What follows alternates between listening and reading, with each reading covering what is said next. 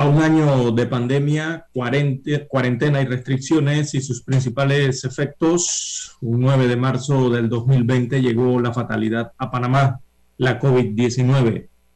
Hoy cierra la vacunación en San Miguelito e, e inicia en el circuito 88.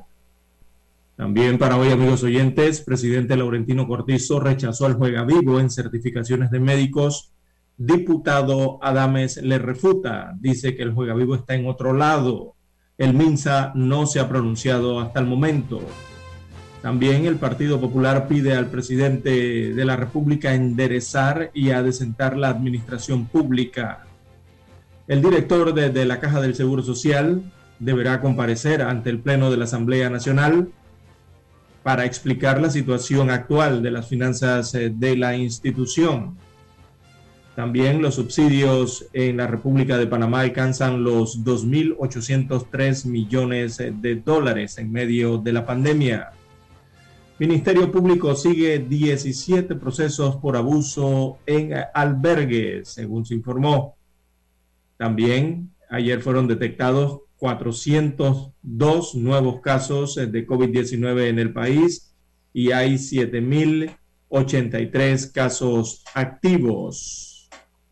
En las internacionales para la mañana de hoy tenemos desde los Estados Unidos, Joe Biden concederá el amparo migratorio estatus de protección temporal a 320 mil venezolanos en Estados Unidos eh, de América. La medida que entra en vigor oficialmente hoy martes tendrá una vigencia de 18 meses, aunque podría prorrogarse, y solo podrán beneficiarse aquellos venezolanos que estaban en Estados Unidos de América hasta la fecha de ayer, 8 de marzo del 2021. También tenemos para hoy en las internacionales, juez de la Corte Suprema brasileña anula todas las sentencias contra el expresidente Luis Ignacio Lula da Silva. También para hoy el presidente Bashar al-Assad y su esposa dan positivo a COVID-19. Así que ambos se encuentran cumpliendo la cuarentena en su residencia con síntomas leves en Siria.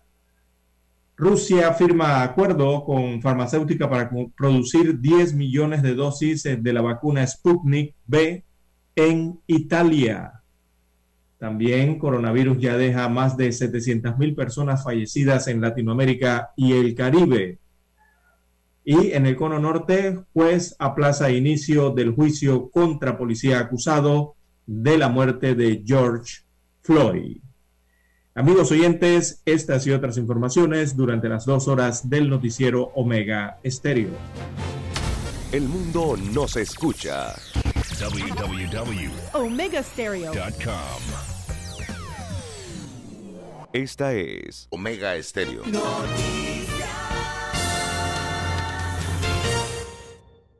El 7 de febrero de 1981 ocurrió uno de los hechos más importantes de la radiodifusión en Panamá. Escuchan transmisiones de prueba de Omega Estéreo. Los panameños fuimos testigos del nacimiento de la mejor cadena nacional en FM Estéreo. Desde el dominante Cerro Azul hasta el imponente Volcán Barú. Las 24 horas. Omega Estéreo. 40 años de innovación.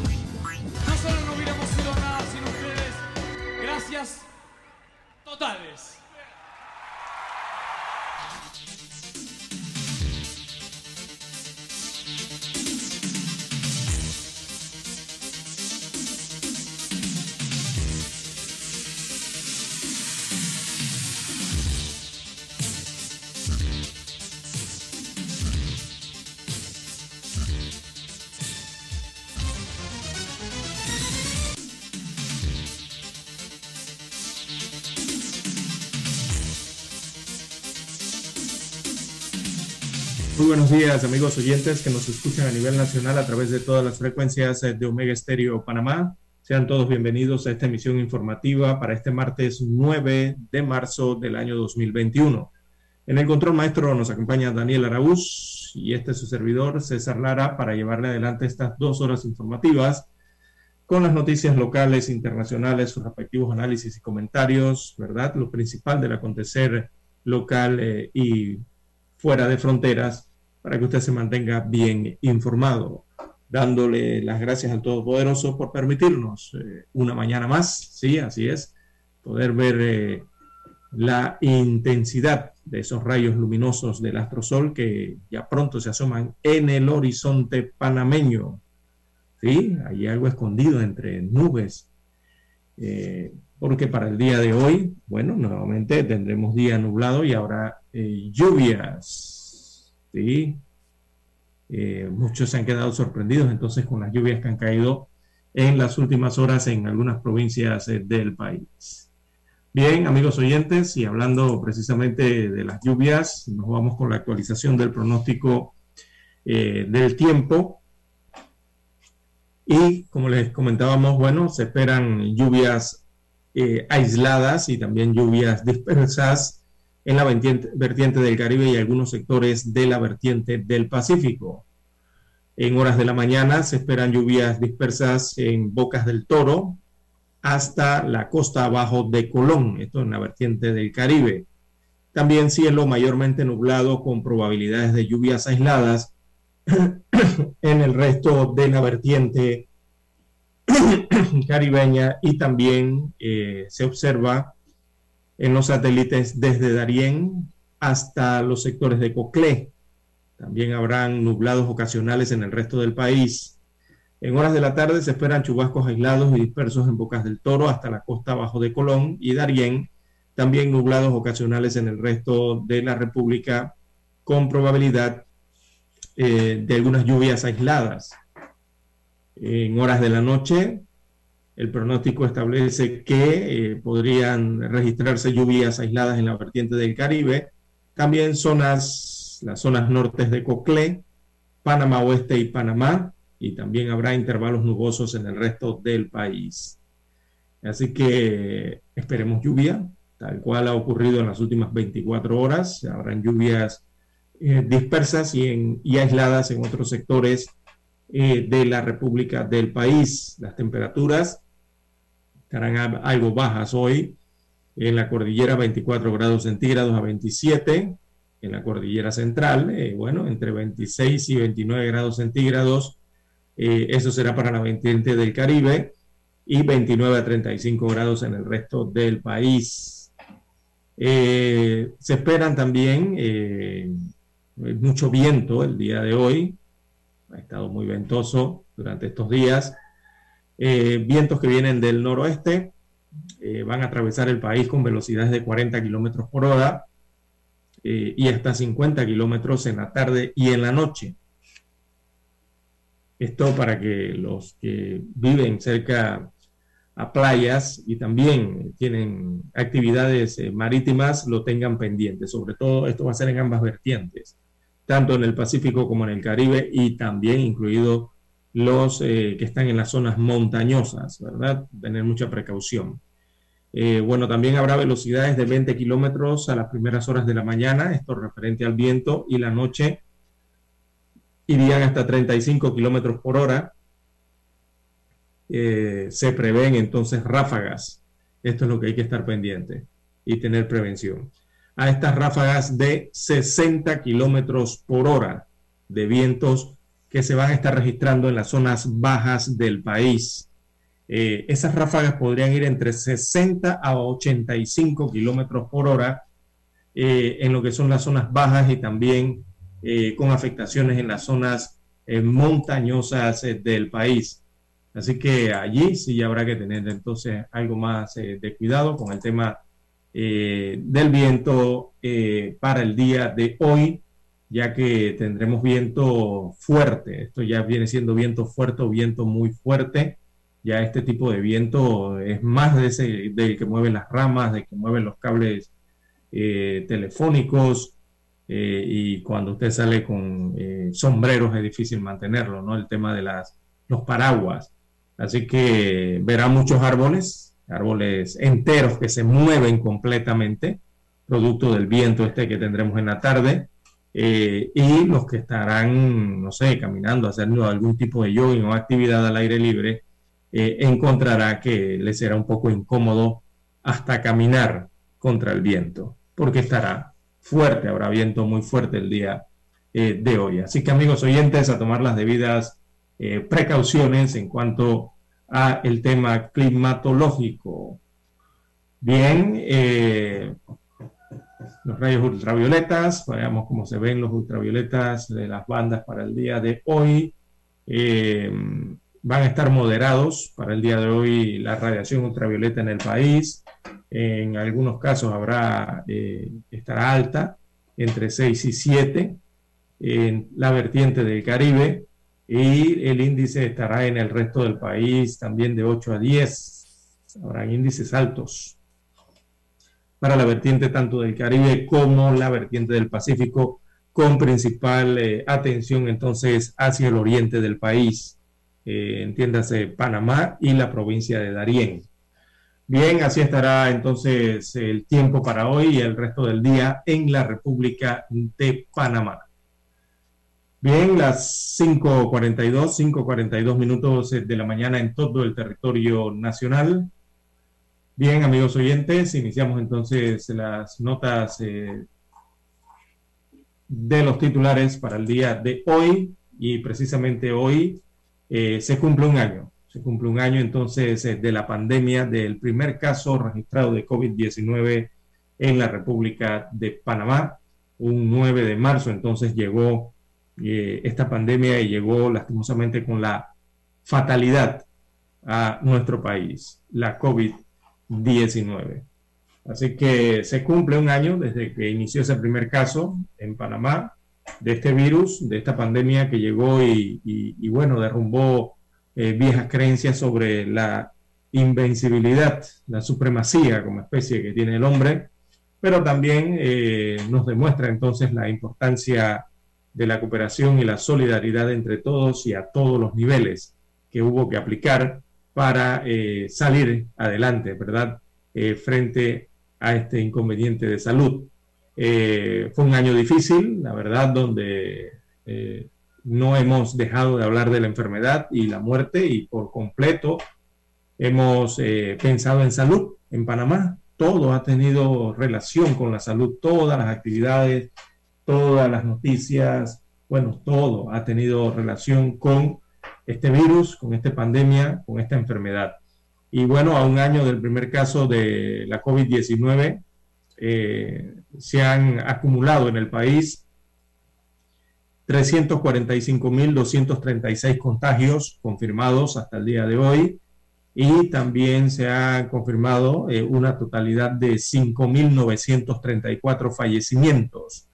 Eh, hasta hoy por causa de esta enfermedad. Esto al cumplirse entonces el primer año, los 12 primeros meses. Eh, esta pandemia, una pandemia entonces que nos enseñó eh, que un mundo sin salud no es habitable, ya nos hemos dado cuenta de eso.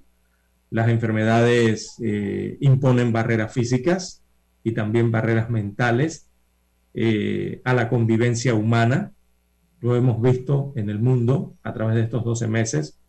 Eh, muchos han comprendido, han entendido que las enfermedades destrozan la economía familiar, sobre todo esta del COVID-19, también destroza la economía del país y la economía del mundo. Eh, enfermedad esta que ha sido un lastre para el desarrollo eh, del planeta, el desarrollo del mundo y también ha sido un obstáculo en varios ámbitos. Uno de ellos, eh, un obstáculo para eh, la democracia plena en los países. Así que, a diferencia de hace un año, hoy la esperanza en Panamá está puesta en la vacuna eh, contra la COVID-19, después de estos 12 largos meses de aislamiento, un año de incertidumbres, y de las dolorosas pérdidas que a todos y a cada uno, a lo interno de nuestras mentes, este pequeño virus que paralizó al mundo y al país, eh, que separó a las familias e incluso que trágicamente algunas despedidas familiares fueron hasta para siempre, ¿verdad? Bueno, este virus nos ha dejado eh, esas y otras valiosas lecciones. Eh, primero, amigo oyente, entonces con el de las primeras lecciones ha sido el destacado trabajo de, la ciencia, ¿no? Que la ciencia llegó y ocupó la escena central en todo este año y la sigue ocupando hasta el momento, con el trabajo del personal de salud como primera línea de defensa y también todos los grupos eh, nacionales e internacionales de investigación para, eh, eh, para poder responder entonces las múltiples incógnitas que generaba este virus y esta pandemia, que aún continúa, por cierto. esto es lo que ha significado entonces una, esta carrera contra el reloj en que aún nos mantiene la COVID-19. Y aunque no se tiene ese conocimiento final todavía, ese detalle definitivo ya confirmado, ¿no? Eh, para detener la pandemia, por lo menos eh, a esta altura del partido, ahora sí hay herramientas eh, muy útiles, como la vacuna principalmente, que están cambiando la cara de la pandemia. También hay algunos tratamientos y algunos protocolos que han demostrado eh, eh, cierta utilidad ¿no? en pacientes graves y algunos eh, tratamientos predictorios y elementos de diagnóstico también que permiten manejar un poco mejor a los pacientes y a la propia epidemia en la comunidad.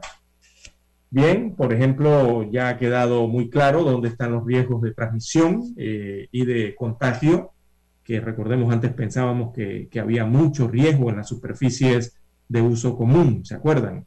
O al recibir mercancías y estas situaciones. Bueno, sin embargo, hemos visto que el riesgo máximo está en la convivencia, ¿verdad? Está en el comportamiento social de las personas, sobre todo cuando se convive con un enfermo y el contacto ya sea directo o circunstancial con una persona infectada sin protección. Ahí es básicamente donde se dan eh, los contagios. Bien, hacemos la pausa y retornamos entonces a este primer año mm, de pandemia. En 1981 apostamos a la calidad del sonido FM estéreo y ganamos la apuesta. En 2021 seguimos a la vanguardia. Somos Omega Estéreo 40 años siendo la cadena nacional en FM estéreo pionera en Panamá.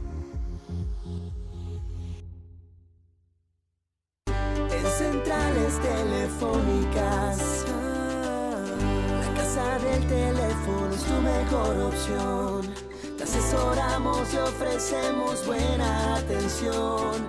Con años de experiencia trabajando para ti.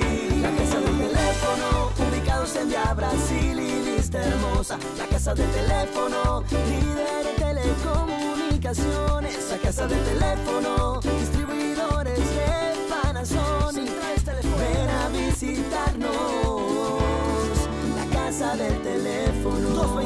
229-0465 lsdtcorp.com. Distribuidor autorizado Panasonic. Para anunciarse en Omega Estéreo, marque el 269-2237 con mucho gusto le brindaremos una atención profesional y personalizada. Su publicidad en Omega Estéreo. La escucharán de costa a costa y frontera a frontera.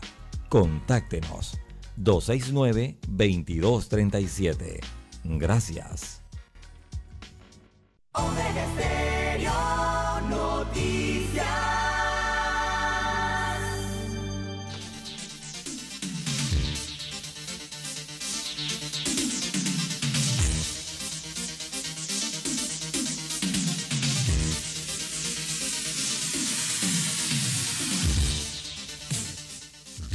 Bien, las 5.50 minutos de la mañana en todo el territorio nacional. Amigo oyente, recuerde que estamos en las redes sociales, si usted se quiere comunicar con nosotros. Bueno, estamos en la cuenta arroba César Lara R, arroba César Lara R en mi cuenta en la red social Twitter. Ahí pueden enviar sus mensajes, sus comentarios, sus denuncias, sus fotodenuncias. También el reporte del tráfico temprano por la mañana. Recuerde todos, perdón, esos incidentes accidentes, bueno, lo que usted encuentra en la vía, eh, protestas, inundaciones, ganado en soltura, árboles sobre la calle, eh, contenedores en la calle, bueno, todo lo que usted encuentra, incluso las calles que están destruidas, reparadas o tienen algún daño, sobre todo ahora los puentes, las carpetas asfálticas y las rodaduras de los puentes no están muy bien en Panamá. Eh, oigan, enseñan, como dicen acá en el interior, el espinazo, cantidad de hierro, ¿no? Esas, esas estructuras de hierro ya están a la vista ahí eh, en los diferentes puentes, eh, del, sobre todo principalmente de la carretera panamericana. Hay varios puentes afectados. Así que atención, Ministerio de Obras Públicas, porque eso realmente sí puede causar un accidente vehicular. Bien, toda esa información usted la puede enviar a arroba César Lara R en la red social Twitter, también la misma cuenta para Instagram. Bien, y como les comentábamos, entonces a un año del inicio, o, más bien dado a conocer el primer caso de COVID-19 en el país, hace 12 meses específicamente, Bien, ya ahora sabemos eh, que este virus puede viajar en, gotas que se desplazan hasta un metro y, medio, hasta dos, eh, antes de ser, eh, antes de que caigan al suelo, ¿no? Por el tema de la gravedad. Pero la OMS incluso reconoció entonces la posibilidad de que se pudiera transmitir en aerosoles a lo largo de esta pandemia cuando no se dispersan, ¿no? Por eso el tema de que hay que abrir las ventanas, estar en tratar de estar en infraestructuras, en habitaciones, eh, que, eh, que circule el aire. Entonces, por eso la OMS entonces daba esa recomendación, porque si no, esta, estas estructuras pudieran eh, contener el virus durante varias horas dentro. Por eso es la, el tema de la utilidad, ¿verdad?, de la mascarilla o el cubrebocas que junto con la sana distancia, ese distanciamiento social, eh, nos protege y protege a los demás. Por eso en 12 meses se ha notado que las autoridades y todos los medios de comunicación han estado remachando sobre esas tres principales medidas de seguridad. ¿Por qué? Porque ya a lo largo de estos, meses se ha comprobado eh, estos puntos. Asimismo, a lo largo de este año de pandemia, también en Panamá, eh, ya se conoce cómo es la transmisión viral de los pacientes presintomáticos y también los asintomáticos. Eh, o sea, una persona enferma de COVID-19 comienza a contagiar a los demás tres días antes de que empiecen los síntomas. ¿Verdad? Esto ya eh, quedó muy claro para la ciencia, para los médicos, para los diferentes países. Eh, aunque no se ha comunicado eh, con la suficiente contundencia por parte de las autoridades de, país, de los países, ¿no? Quizás por eso la gente no termina de, de, quedar clara, ¿no? ¿Por qué de tantos contagios? la gente todos los días pregunta, pero ¿por qué hay 5.000 contagios? ¿Por qué hay 3.000? ¿Por qué hay 1.000? ¿De dónde salen tantos? Bueno, la respuesta es esta. Eh, que todos creemos que, creíamos en algún momento de estos meses, que eh, los contagios se podían dar, pero era cuando uno ya sentía los síntomas. Bueno, no, la ciencia, los médicos descubrieron que es días antes de que usted sienta los síntomas, ya usted está contagiando y usted no lo sabe. Entonces, por eso es la cantidad alta de contagios en el mundo y también en nuestro país. Eh, porque repetimos, una persona que lleva dos días enferma, en realidad lleva cinco días contagiando a otros, aunque esa persona no lo sepa. Por eso la insistencia entonces en las tres medidas de bioseguridad a lo largo de esta pandemia. Así que en este año eh, de epidemia ya tenemos también claro la capacidad de este virus para reinfectarnos y aunque es posible las reinfecciones, como reciente lo explicaba el Instituto Borgas, es poco común. Es poco común que se den reinfecciones. Generalmente, si se dan, eh, podrían darse con síntomas leves o nulos, pero eh, es muy poco probable, ¿no? Que se den gran cantidad de números. serán números muy bajos de reinfecciones, casos muy aislados, como bien eh, detallaban las autoridades del Instituto Borgas recientemente en nuestro país. Quizás aquí lo importante es destacar que, que, no es lo más frecuente que se vaya a dar eh, un eh, reinfectarnos ¿no? por la enfermedad. Eso también es otro dato que ya se ha confirmado en este primer año de pandemia.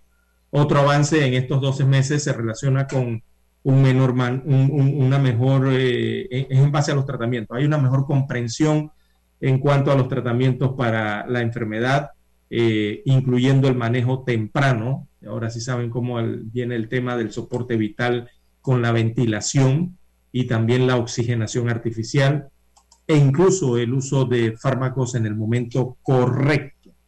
Eso ya los médicos, los científicos, ahora sí han logrado establecer en qué momento de, sus síntomas o ya de su enfermedad debe aplicarse cada protocolo.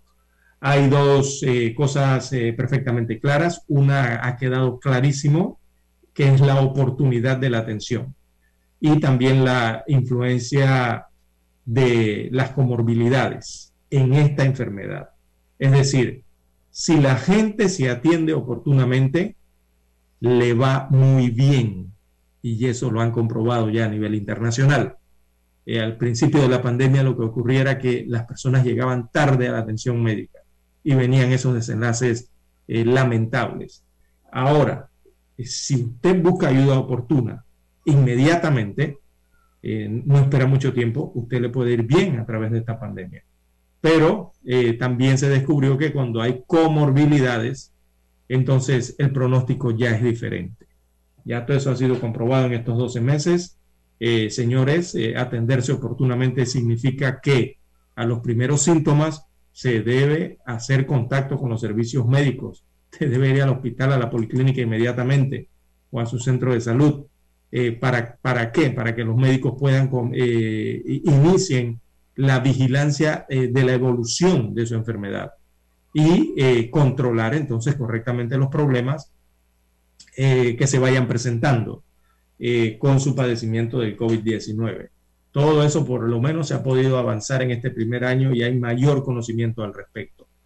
Y bueno, pues ya para inicios de este año 2021 nos llegó la primera vacuna, que es la gran, es la gran esperanza, es la gran luz que hay frente a esta pandemia, es la vacuna eh, aquí a Panamá por lo menos ya nos llegó esa vacuna en el mes de enero. Recordemos que desde diciembre del año pasado hay gran cantidad de farmacéuticas estaban en los estudios eh, de estas vacunas. Fueron aprobados al menos siete eh, para uso de emergencia. Una de esas siete, que es la Pfizer BioNTech, ya nos llegó a Panamá en el mes de enero, 20 de enero específicamente, las primeras dosis. Y bueno, ese es el triunfo de la biotecnología a nivel mundial y también aquí a nivel de Panamá.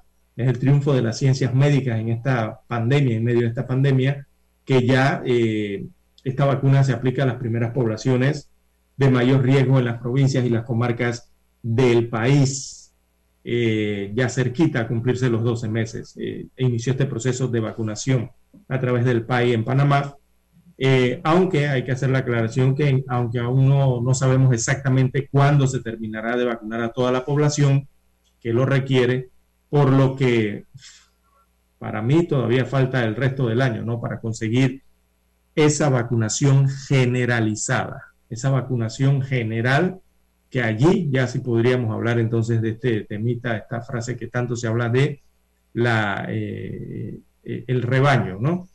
Así que, amigo oyente, hay que tener claro a esta altura del partido que hasta que eso se materialice, ni de chiste debemos confiarnos en que tendrán un impacto inmediato las vacunas. Por ende, hay que seguir cuidándonos, porque ya hemos visto el impacto inmediato de esta pandemia, ya vimos estas dos olas, eh, vimos los contagios que ocurrieron, eh, los que ahorita continúan ocurriendo, y bueno, seguirán ocurriendo durante estas semanas hasta que haya una vacunación generalizada o el virus eh, determine otras condiciones, ¿no? hay una mutación o, se vuelva menos virulento.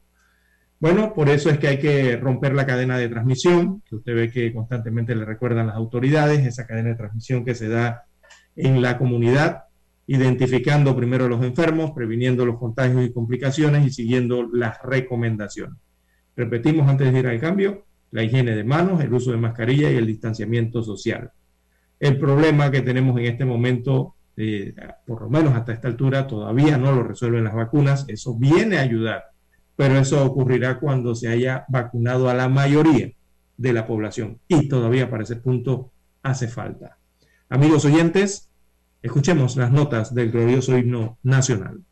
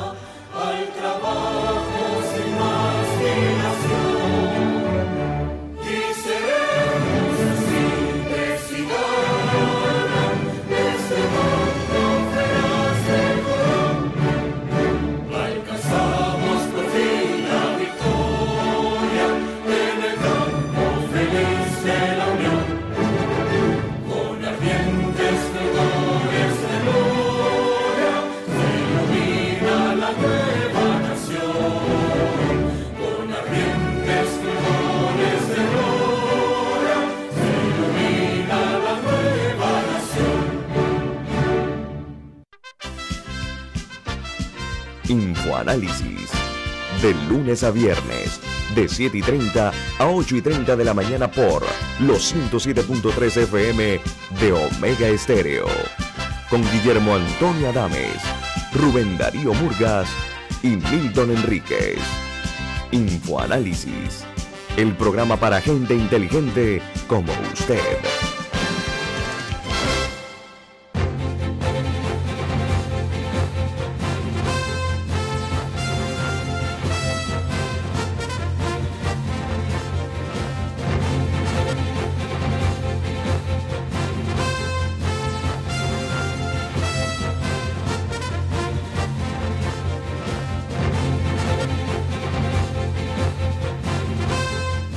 Regresamos a la mesa de trabajo de Omega Estéreo, las 6.5, 6.5 minutos de la mañana en todo el territorio nacional.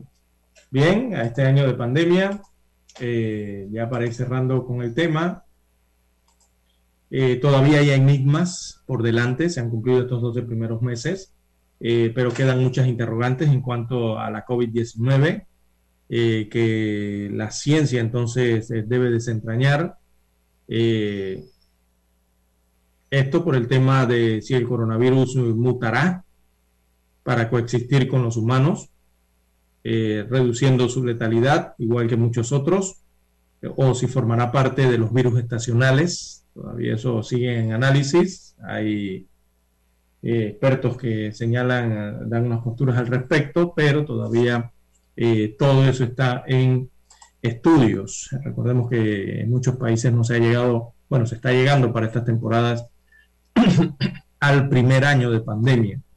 a ver el tema de si las inmunidades, qué tiempo demoran las inmunidades, si seis meses, si nueve meses, si doce meses o, es mayor el tiempo. aunque quedan cosas entonces por explicar, por ejemplo, si hay algún medicamento específico que deba utilizarse y cuándo es el mejor momento para hacerlo. Todavía eso no tiene una respuesta definitiva frente a la COVID-19. Eh, también si hay algún eh, componente genético en las personas que predisponga de manera definitiva para que la enfermedad evolucione de tal o, cual forma u otra forma, ¿no? Eh, a eso nos referimos cuando aún mm, no conocemos cuánto dura la inmunidad frente a este virus. Así que es parte de las interrogantes, entonces, eh, de lo que viene por delante frente al primer año que se cumple de la pandemia de COVID-19 en muchos países y hoy, 9 de marzo, que se cumple el primer año ya, de los 12 primeros meses en nuestro país de estar batallando contra este, este virus. Así que otra de las interrogantes es que si después del primer año de la pandemia, entonces eh, hay que ver el tema de los restablecidos o, cómo serán las eh, complicaciones o secuelas, eh, más bien es la palabra las secuelas, en los órganos, en los sistemas de las personas que han sido infectadas con este virus, eso solamente lo dirá el tiempo, ¿verdad? Cómo van evolucionando todas las personas, sobre todo aquellas que tuvieron un COVID eh, más moderado e incluso hasta un COVID más grave eh, y lograron salir de esos cuadros, pero ahora quedan entonces con estas especies de, eh, de complicaciones, estas secuelas que les deja la enfermedad. Así que allí sí es necesario saber qué secuelas puede tener una persona, eso lo va a decir el tiempo, y, en quiénes se va a presentar, ¿no? Y, cómo se podrían prevenir también esas secuelas que sabemos que la ciencia, los investigadores, los científicos, los médicos, todos trabajan en estudios al respecto. Así que eso lo dirá, lo dirá el tiempo. Entonces, ¿qué viene al iniciar esta, digamos, eh, este segundo episodio, ¿no? Que viene con el segundo año eh, de la pandemia de la COVID-19 en nuestro país. También hay diversas aristas en cuanto a este tema, amigos oyentes. El tema de la salud mental de los panameños también fue seriamente amenazada durante este año y lo sigue siendo. Eh, todo esto que ha ocurrido con el tema de que miles de familias ni siquiera tuvieron la oportunidad de despedirse de sus familiares víctimas de esta pandemia, esos efectos todavía permanecen, eh, se les está dando tratamiento evidentemente eh, psicológico, mental, ¿verdad? A todas estas personas. Y eso es parte entonces de lo que nos ha dejado esta pandemia y de lo que nos ha enseñado este pequeño virus que llegó, paralizó al mundo, también paralizó a Panamá, como el resto de los países, separó a muchas familias y lamentablemente algunas entonces fueron algunas despedidas de familiares que fueron para siempre. Eh, cuando llegaron las cuarentenas, recordemos eh, que no pudieron ver a sus familiares y en medio de la pandemia muchos partieron.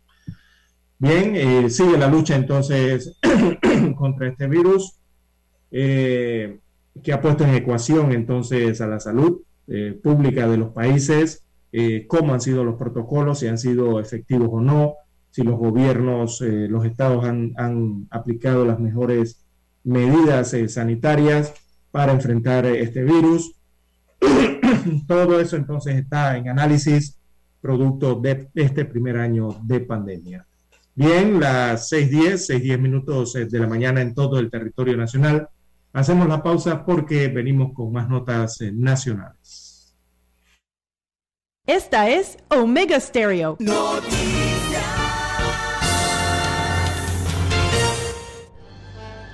Omega Estéreo presenta el reportaje internacional vía satélite desde Washington. El juicio al ex oficial de policía de Minneapolis, Derek Chauvin, acusado de asesinato en segundo grado por la muerte del afroestadounidense George Floyd, comienza con la selección de los miembros del jurado para sopesar los cargos en su contra en un caso que es considerado como un referéndum sobre la violencia policial contra las minorías, en especial los afroestadounidenses.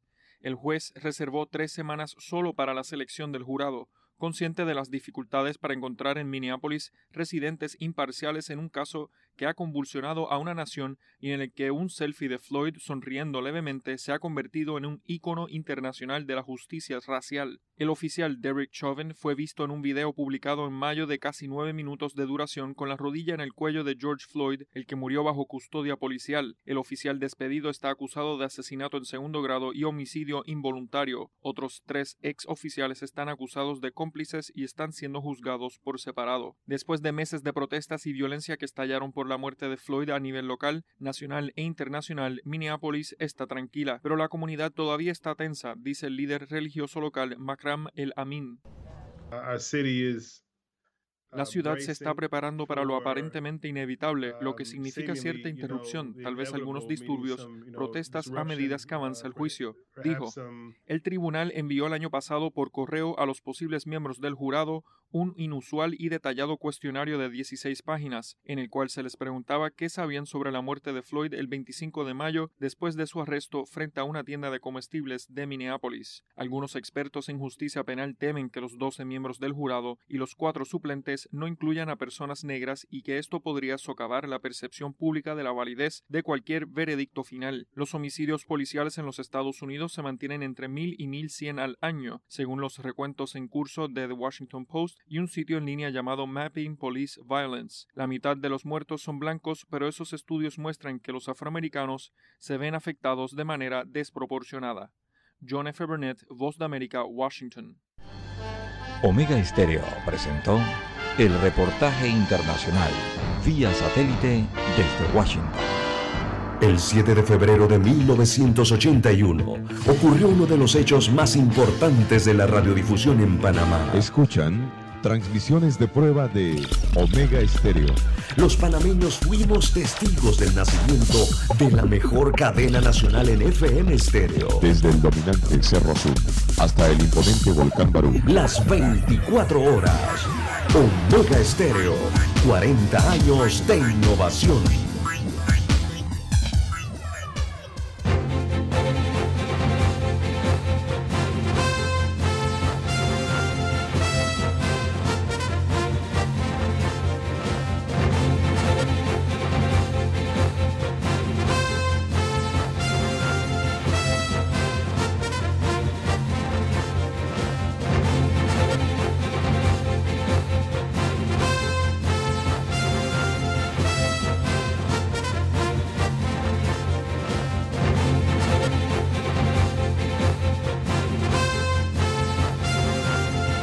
Bien, amigos oyentes, las 6:14, 6:14 minutos de la mañana en todo el territorio nacional. Como ya le adelantábamos en titulares, vamos al plano local. Bueno, eh, técnicamente ayer concluyó la vacunación a adultos mayores en el distrito de San Miguelito, en el circuito 86. Allí más de 42 mil personas acudieron a los centros educativos eh, habilitados para esta materia, 42 mil personas de 57 mil, de más de 57 mil que estaban eh, censadas, entonces para recibir esta dosis eh, de la vacuna Pfizer BioNTech contra la COVID-19. Bueno, más de 15 mil personas no asistieron a los colegios para recibir la primera dosis de este fármaco, más de 15 mil personas. Eh, sin embargo, el día de hoy, eh, hoy martes, va a continuar ese proceso de vacunación en San Miguelito. Eh, se ha habilitado el día de hoy para completar el, el, proceso, así que se está haciendo un llamado a las personas que no han asistido a que asistan a los colegios a recibir la inoculación. también el día de hoy arranca la vacunación en el circuito 88 del circuito de San Francisco donde está Pueblo Nuevo, Río Abajo, Parque Lefebre, también Juan Díaz, Don Bosco, eh, todo este circuito entonces se arranca lo que es el proceso de vacunación el día de hoy en diferentes colegios. Ya había arrancado previamente con los discapacitados en el Parque Omar durante el fin de semana, eh, con previa cita, ¿no? Eh, especial una vacunación para ellos. Y hoy oficialmente entonces arranca para el resto de la población mayores de 60 años en este circuito. En cuanto a San Miguelito, recordemos que pueden asistir el día de hoy, eh, básicamente hasta el mediodía, primeras horas de la tarde, estarán entonces las enfermeras y enfermeros eh, llevando adelante el proceso de inoculación del resto de la población que no pudo asistir eh, hasta, el, hasta el día de ayer. Así que van a habilitar hoy para que lograr tratar de cubrir esas 15 mil personas que no asistieron a los colegios y no han recibido la vacuna hasta el momento. Recordemos que San Miguelito, eh, bueno, tiene unas características allí bastante especiales eh, por el tema de la movilidad, ¿verdad? Y lo difícil eh, de, recordemos que es una vacunación para adultos mayores, ¿verdad? Entonces San Miguelito tiene una topografía un poco difícil. Los que residen en San Miguelito han ido, se han adentrado al distrito, saben de qué le estamos hablando, muchas veredas, eh, personas que viven en colinas, ¿verdad? En lomas, como decimos en, buen panameño, eso dificulta un poco eh, el, movilizar a los adultos mayores por el tipo de topografía que presenta este distrito, que es difícil y se dificulta salir de sus hogares a estos adultos mayores. Así que lo que van a estar haciendo el día eh, de hoy para esas personas que no pudieron asistir a sus citas Em, van a, se van a apoyar las autoridades en lo que son eh, las autoridades locales de los corregimientos, los representantes de corregimientos, para tratar de llegar a esas personas de la tercera edad. Em, eh, suponemos que entonces una de las dos o los van a trasladar desde sus casas, van a recibir la ayuda para el traslado de sus casas hasta los centros de vacunación, o podría ser viceversa, que las enfermeras entonces asistan al domicilio eh, para que estos adultos mayores no se muevan de casa. Eh, pueden ser estas dos posibilidades, así que se habilita el día de hoy martes entonces para concluir la vacunación en San Miguelito y de paso arranca entonces la vacunación del circuito 88 eh, a partir del día de hoy. En ese circuito del 88 el censo indica que hay más de 55 mil eh, adultos mayores que deben recibir esa cantidad de dosis, ¿verdad? Unas 55 mil dosis de la vacuna contra la COVID eh, a mayores de 68, de 60 años de edad. En ese circuito se han habilitado 14 colegios eh, para el proceso de inoculación. Así que, bueno, ya usted sabe los pasos. Tiene que verificarse usted en la plataforma digital eh, que tiene el Estado de Vacunas Panamá Solidario. Allí le hacen una serie de preguntas en la plataforma y usted verifica eh, si tiene su cita, qué día será y a qué hora, ¿no? De acuerdo a su cédula de identidad eh, personal. Bien, así avanza entonces el proceso de vacunación. acá en Ciudad, en Ciudad Capital, en San Miguelito, los primeros 42 mil fueron vacunados en esta fase. Bien, eh, también en otras informaciones eh, para la mañana de hoy, bueno, se espera eh, que mañana arribe otro lote de vacunas, ¿verdad? De la COVID-19. No se ha anunciado la cantidad que traería el lote y a qué hora llegaría al aeropuerto internacional de Tocumen, pero sí semanalmente entonces se, estarían recibiendo estas cantidades, lo más probable es que sea superior a, a 90 mil eh, dosis, se espera que sea así, esperemos que no sea menos, o sean las 100 mil quizás, cuidado. Bien, eh, eso estará ocurriendo entonces la madrugada de este miércoles. Ese vuelo regularmente sale a las 10 de la noche del Aeropuerto Internacional de Miami. Todos los martes a las 10 de la noche sale ese cargamento que llega a primeras horas de la madrugada, hora panameña. Bueno, en otras informaciones para la mañana de hoy, las 5.20, 5.20 minutos eh, de la mañana en todo el territorio nacional. También tenemos eh, para hoy que el presidente de la República, Laurentino Cortizo, rechazó ayer el juega vivo en las certificaciones eh, de los médicos. También ayer el diputado del circuito 87, Cristiano Adames, también salió a dar eh, su opinión y lo que hizo fue refutar al presidente de la República y dijo a Adames que eh, el juega vivo está en otro lado, porque se estaban refiriendo a él. Bueno, en medio de todo esto, eh, de la otra esquina, aquí hay tres esquinas, el MINSA, el MINSA no se ha pronunciado hasta el momento, no ha dicho nada al respecto de esa resolución. y tenemos que esperar qué va a ocurrir el día de hoy eh, al respecto con esta eh, situación que fue rechazada ayer. Eh, este cambio en el puntaje, entonces, de las certificaciones de los egresados de medicina que avivó la llama, ¿no? Creó un incendio, un fuego, realmente un fuego cruzado entre los miembros del órgano ejecutivo, quien lo lidera su presidente, y también entre el órgano legislativo, eh, todos del Partido Revolucionario Democrático. Así que el primero en pronunciarse ayer fue el presidente Laurentino Cortizo, quien calificó de retroceso la flexibilización del proceso de certificación de estos egresados de medicina, que es un requisito para ingresar a los internados en los hospitales. Si ellos no pasan ese examen de certificación, no pueden hacer el tema eh, de sus internados, la práctica que hacen en los internados. Eh, el examen básico de certificación debe ser de más alta, de la más alta calificación, como siempre estuvo establecido. No hay margen para el juega vivo. Es lo que advirtió ayer el presidente en su cuenta de Twitter. Bueno, ese fue un mensaje que posteó ayer en las redes sociales el mandatario eh, que indica entonces el respaldo a la Facultad de Medicina de la Universidad de Panamá que fue la primera que denunció presiones para que no se realizara el examen de certificación que estaba programado para el 5 de marzo, eh, para evaluar, el, ahí se evalúan los temas del área eh, ética en ese examen, el área académica, lo que se aprende, ¿no? El área científica, también la parte técnica eh, de los egresados de la Facultad de Medicina. Supuestamente se hablaba de que todo esto era para favorecer a eh, un familiar de un diputado.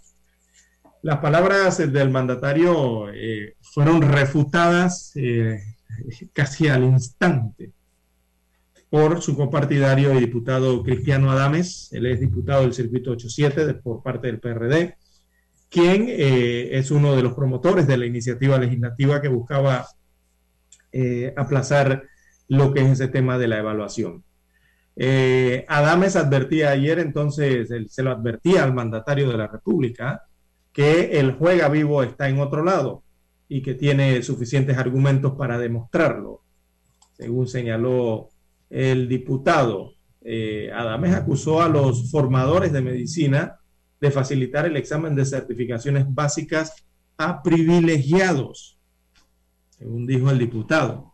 ¿Qué significa eso? Que supuestamente eh, les estaban adelantando o facilitando entonces las preguntas o, qué traería el examen a ciertos privilegiados, según dice el diputado Cristiano Adames en sus declaraciones. Es lo que se entiende. Eh, según Adames, el examen es exclusivamente para capacitar a los estudiantes de medicina de la Universidad de Panamá, mientras que los egresados de universidades privadas van de gallinita ciega, según decía Cristiano Dames. Otro documento eh, que cambia las reglas del juego de las acreditaciones eh, para los médicos también ha generado un profundo rechazo. Eh, el Ministerio de Salud también emitió la resolución 1 del 3 de marzo del 2001. Allí esa es la que contiene la reducción del puntaje mínimo para estas certificaciones que establecen las competencias de los médicos que eh, son egresados de, de, las facultades de medicina a 360, ¿no? Lo que corresponde a un 34.5%, o sea, lo bajaron a 360 puntos. Eso equivale a un 34% del examen. Y que antes, recordemos, era de 405, es decir, del 41.5.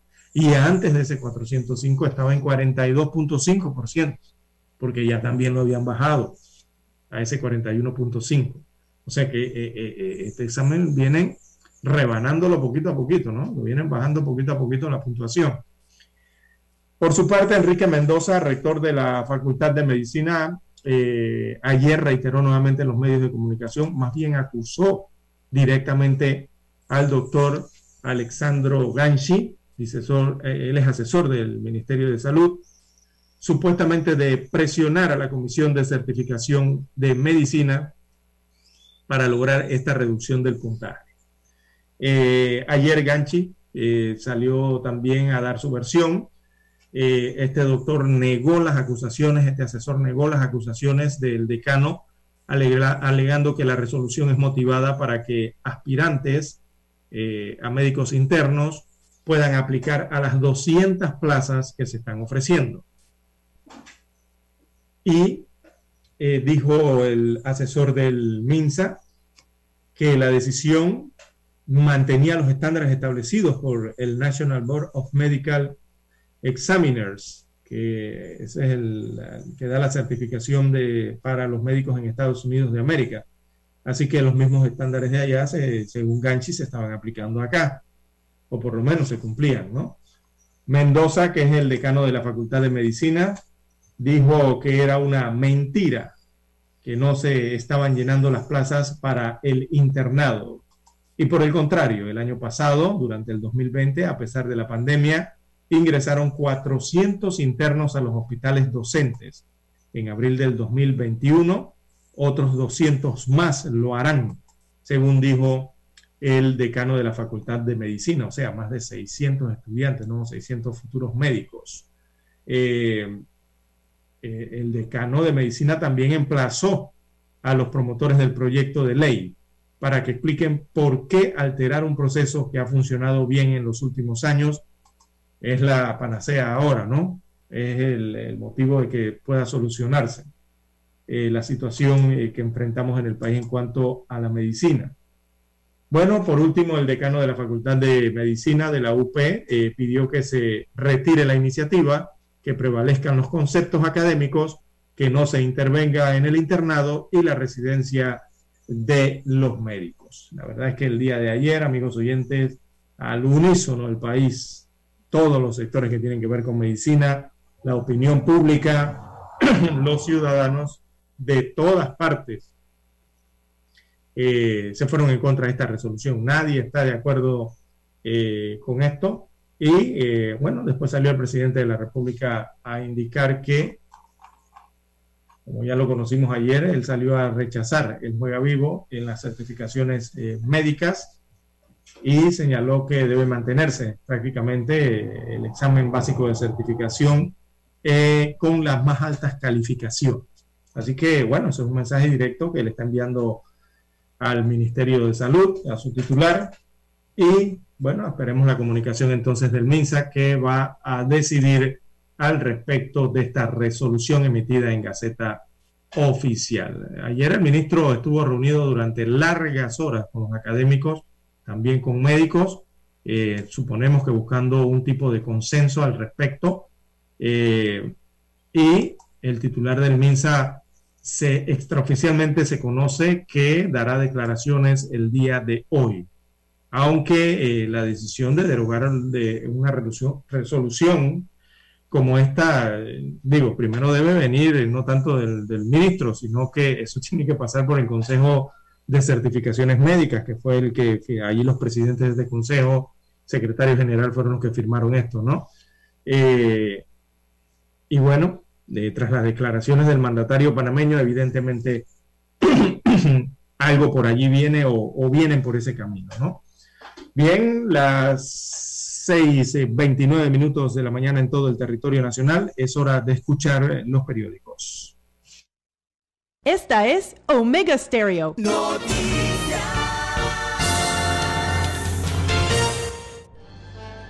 Omega Stereo presenta el reportaje internacional vía satélite desde Washington. Estados Unidos concederá un estatus de protección temporal de 18 meses de duración a los venezolanos que vivan en el país y no hayan podido regularizar su situación migratoria hasta ahora, dijo en una conferencia de prensa telefónica un alto funcionario del gobierno del presidente Joe Biden que pidió no ser identificado siguiendo las políticas de la Casa Blanca. El estatus conocido como TPS, por sus siglas en inglés, permite a sus beneficiarios trabajar de manera legal en Estados Unidos y los protege de una deportación. Para poder acogerse, una de las condiciones es que los venezolanos hayan llegado a Estados Unidos no más allá del 8 de marzo, añadió el funcionario unos 320 mil venezolanos podrían ser beneficiados con el TPS. Actuamos muy rápidamente para otorgar el estatus de protección temporal, agregó el funcionario. Explicó que se trata sobre todo de una medida humanitaria y que Estados Unidos seguirá evaluando al mismo tiempo su política de sanciones y buscará generar consenso internacional para continuar presionando al gobierno de Venezuela. El objetivo final, dijo, es que haya una salida democrática de la actual crisis venezolana.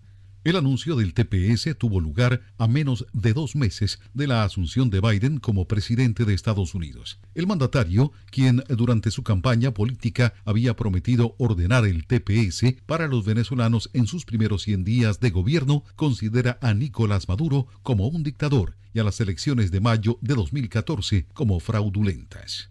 Tony Cano, Voz de América, Washington. Omega Estéreo presentó el reportaje internacional vía satélite desde Washington. Omega Estéreo, la radio sin fronteras.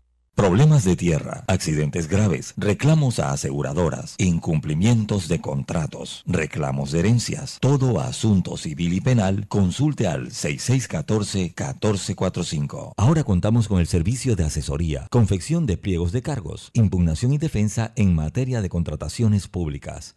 6614-1445. En 1981 apostamos a la calidad del sonido FM estéreo. Omega. En 2021 seguimos a la vanguardia. Esta es la generación Omega. Somos Omega Estéreo. 40 años siendo la cadena nacional en FM estéreo, pionera en Panamá. Presentamos Escuchando el periódico. Los titulares de primera plana de los diarios locales de hoy.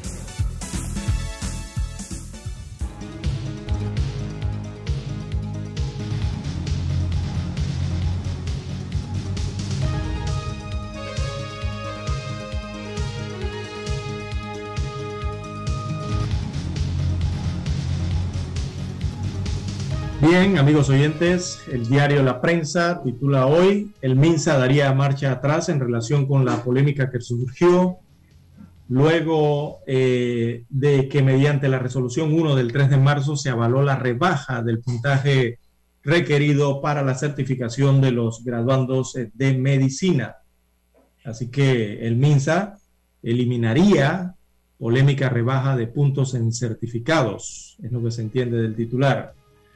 También para hoy la prensa titula el director de la Caja del Seguro Social, Enrique Lao Cortés, eh, deberá comparecer ante el Pleno de la Asamblea Nacional para explicar la situación actual de las finanzas de esa institución. Y es que los diputados aprobaron este lunes 8 de marzo eh, esta propuesta de citación para Lao Cortés, presentada por un grupo de diputados del Partido Revolucionario Democrático, entre ellos Cristiano Adames. También para hoy el diario La Prensa titula Informe epidemiológico del MINSA sobre la situación del nuevo coronavirus en el país. Eh, destacó que en las últimas 24 horas se han registrado 11 eh, defunciones. Así que con la, estas nuevas muertes el país totaliza 5.934 eh, defunciones o fallecimientos acumulados para una letalidad del 1.7% la cual se ha mantenido durante dos meses. En otros títulos de la prensa para la mañana de hoy, amigos oyentes, en conmemoración del Día Internacional de la Mujer, distintos grupos eh, se manifestaron en la ciudad de Panamá para pedir se respeten los derechos eh, de las mujeres. Así que los distintos grupos marcharon desde el Parque Porras, según se observa en las fotografías, hasta el área del anfiteatro de la cinta costera, esto ubicado en el corregimiento de Caledonia, para conmemorar el Día Internacional de la Mujer en la ciudad de Panamá.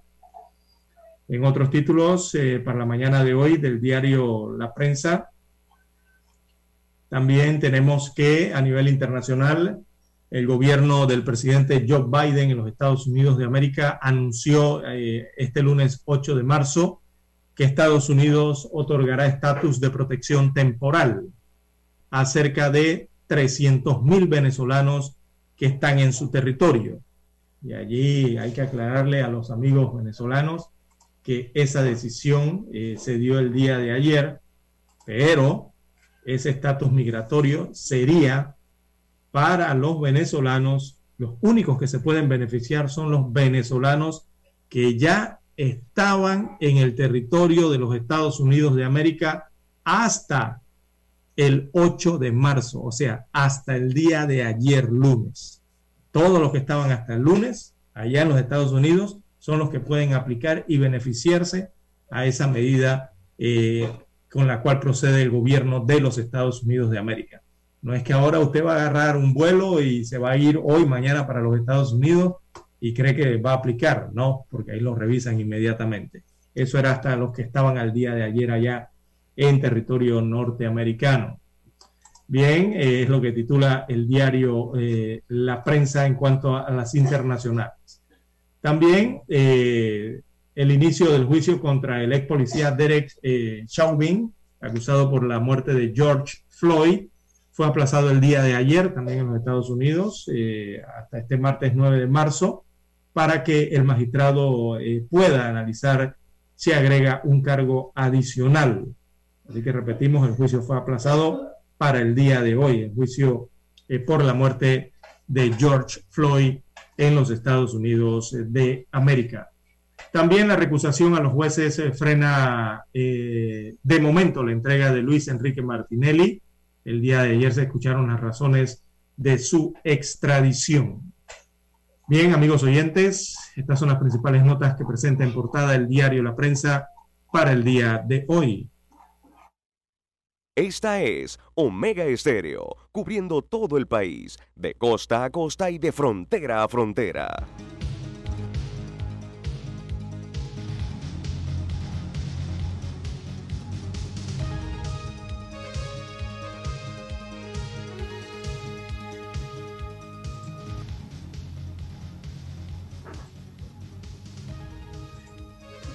Bien, amigos oyentes, el diario Metro Libre titula para hoy, hace un año llegó la COVID-19 a Panamá. Así que destaca el rotativo que el jueves 9 de marzo del año, vamos aquí rapidito, el jueves 9 de marzo del año 2020 llegó, se registró el primer caso de coronavirus en el país Ese primer caso, entonces, eh, se trató de una panameña de 40 años de edad. Desde esa fecha, una serie de medidas se han adoptado en el país para contener la propagación. También el Metro Libre titula hoy, rechazan cambios en examen. El presidente Laurentino Cortizo dijo que el examen básico de certificación en medicina debe ser de la más alta calificación la medida, aunque fue explicada por el Ministerio de Salud, no tiene el respaldo de las sociedades médicas del país. También para hoy, amigos oyentes, en más títulos, tenemos las empresas decidirán el fin del, teletrabajo.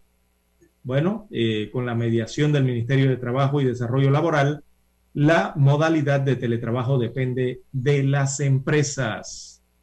Venta de joyas se cayó por la pandemia. Destaca la información que empresarios del sector joyero registraron pérdidas de hasta el 85% eh, en sus negocios. También eh, vacunación se trasladará al circuito 88. Eh, la vacunación para los mayores de, de 60 años, perdón, se trasladará desde hoy a las escuelas del circuito 88. Hay 14 centros habilitados para este, esta inoculación en San Francisco, Parque Lefebre, Río Abajo, Juan Díaz y Don Bosco. También aumenta la exportación de banano. En los últimos cinco años la producción y exportación de banano creció. Así lo reveló un informe de la Contraloría General de la República. Y se observa en ese informe entonces que la tendencia positiva de la colocación de la fruta en el mercado internacional. Se ha mantenido positiva esa situación.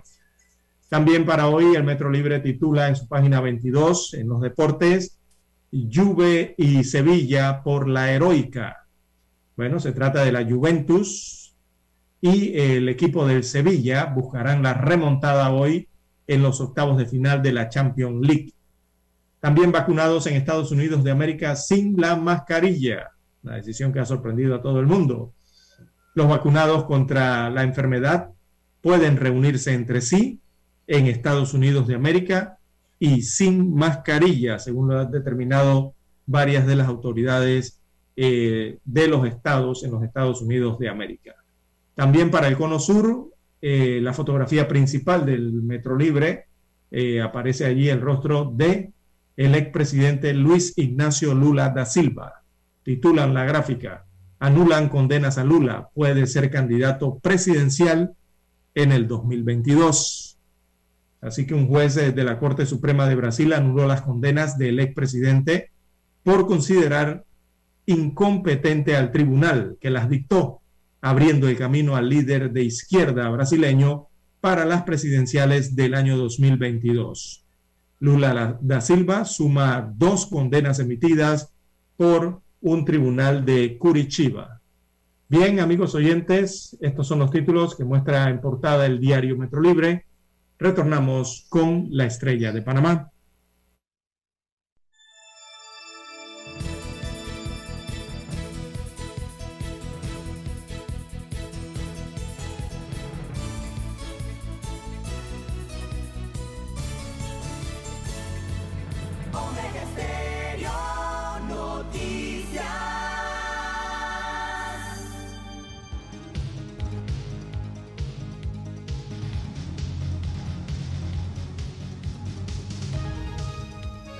La decana de la prensa nacional, la estrella de Panamá, titula para este martes 9 de marzo, Cortizo rechaza flexibilización para certificación de médicos. Diputado denuncia privilegios. Destaca el rotativo que el presidente de la República, Laurentino Cortizo, cuestionó una resolución del Ministerio de Salud que reduce el puntaje mínimo para la certificación de médicos. No hay margen para el juega vivo, aseguró. En tanto, el diputado Cristiano Adames dice que hay privilegios para la Universidad de Panamá. Hasta el momento el Ministerio de Salud no ha emitido ningún comentario. En más títulos eh, de la decana de la prensa nacional, Luis Martinelli Linares es notificado oficialmente de su extradición. Así que en una audiencia del Tribunal Quinto Penal de Guatemala, el hijo del expresidente Ricardo Martinelli Berrocal fue notificado de los motivos por los cuales los Estados Unidos de América lo solicita en extradición. También para hoy, juez supremo anula las sentencias al expresidente Lula da Silva. Esto en el tema Lavajato. Así que el juez de nombre Edson Fachin de la Corte Suprema de Brasil anuló todas las sentencias de cárcel dictadas en primera instancia contra el expresidente Luis Ignacio Lula da Silva. La medida se fundamenta en la falta de competencia para el juicio. Así que esto abre el camino político entonces al expresidente de cara a las elecciones del año 2022. Se podrá presentar. También para hoy la estrella de Panamá titula La coordinadora fecha protesta para exigir aumento a sus pensiones. Es un tema de los jubilados y pensionados. También a un año de crisis sanitaria por la COVID-19, un reportaje especial que tiene hoy en la página 2A, el diario La Estrella de Panamá, versa sobre salud. Hoy martes se cumple un año desde que el Ministerio de Salud panameño anunció el primer caso de la COVID-19 en el país. Eh, sigue el proceso de vacunación, destaca el reporte.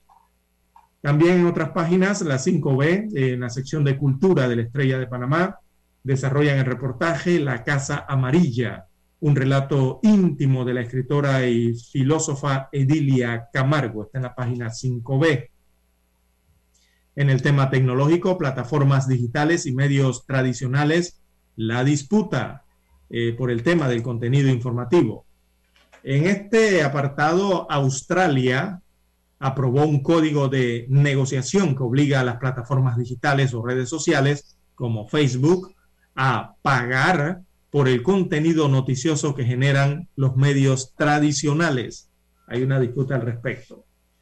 La fotografía principal del diario La Estrella de Panamá, eh, bueno, fue captada en una de las avenidas de Ciudad Capital. La titulan La protesta de las mujeres. Bien, con una marcha que partió del Parque Porras y terminó en el Mirador del Pacífico de la cinta costera en Caledonia, eh, las mujeres conmemoraron el Día Internacional de la Mujer, que rescata las luchas que han tenido para reclamar la igualdad de derechos. El cuadro COVID-19 del diario La Estrella de Panamá destaca hoy 345.236 casos confirmados a lo largo de la pandemia. También a 5.934 asciende el total de fallecidos eh, por el virus. Ayer se reportaron 11 fallecimientos de acuerdo a este cuadro. Eh, también en las últimas 24 horas, 402 eh, nuevos contagios, 402 nuevos casos y establece el cuadro que hay 332.219 pacientes o personas que se han curado, se han restablecido, se han recuperado de la COVID-19 en el país. Bien, amigos oyentes, estos son los títulos que presenta en portada el diario La Estrella de Panamá y con ella damos por culminada la lectura de los principales titulares de los diarios estándares de circulación nacional. Hemos presentado Escuchando el periódico. Los titulares de primera plana de los diarios locales de hoy. El 7 de febrero de 1981 ocurrió uno de los hechos más importantes de la radiodifusión en Panamá. Los panameños fuimos testigos del nacimiento de la mejor cadena nacional en FM estéreo, las 24 horas. Omega Estéreo, 40 años de innovación. Noticias. Omega Estéreo presenta el reportaje internacional vía satélite desde Washington. Ecuador acordó un crédito del Fondo Monetario Internacional en el 2020 por 6.500 millones de dólares, con desembolsos programados de los cuales ya han llegado 4.000 millones. Los 2.500 restantes se habían planificado con fechas hasta el 2022 y en este 15 de abril de 2021 debían llegar 400 millones de dólares. Pero esto dependía de la aprobación de una reforma al Código Monetario y Financiero para proteger la autonomía del Banco Central y evitar que los gobiernos puedan tomar dinero de este para gasto corriente, como ha ocurrido en otras ocasiones.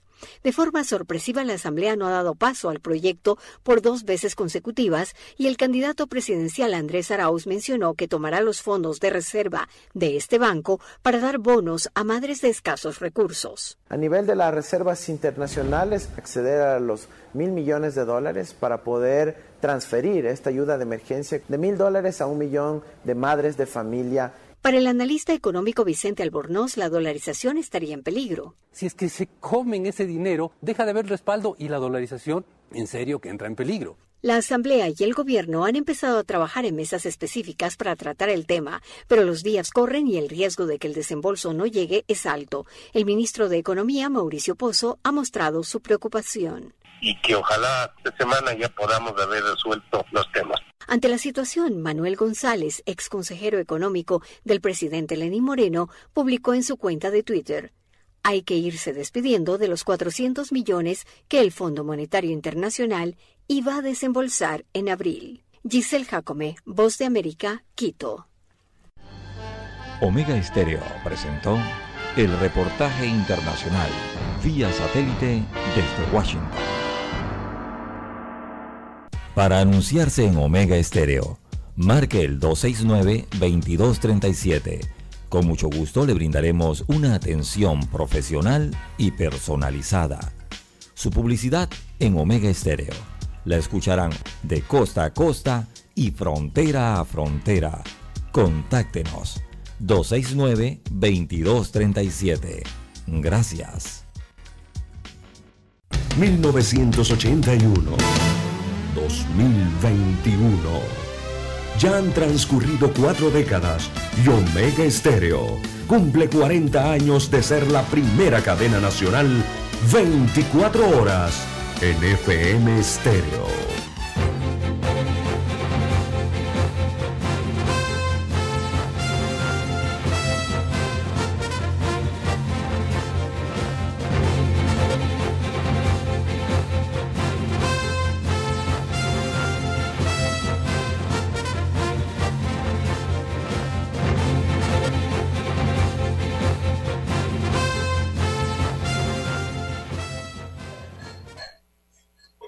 Bien, amigos oyentes, las 6:51 minutos de la mañana en todo el territorio nacional, 6:51 minutos de la mañana.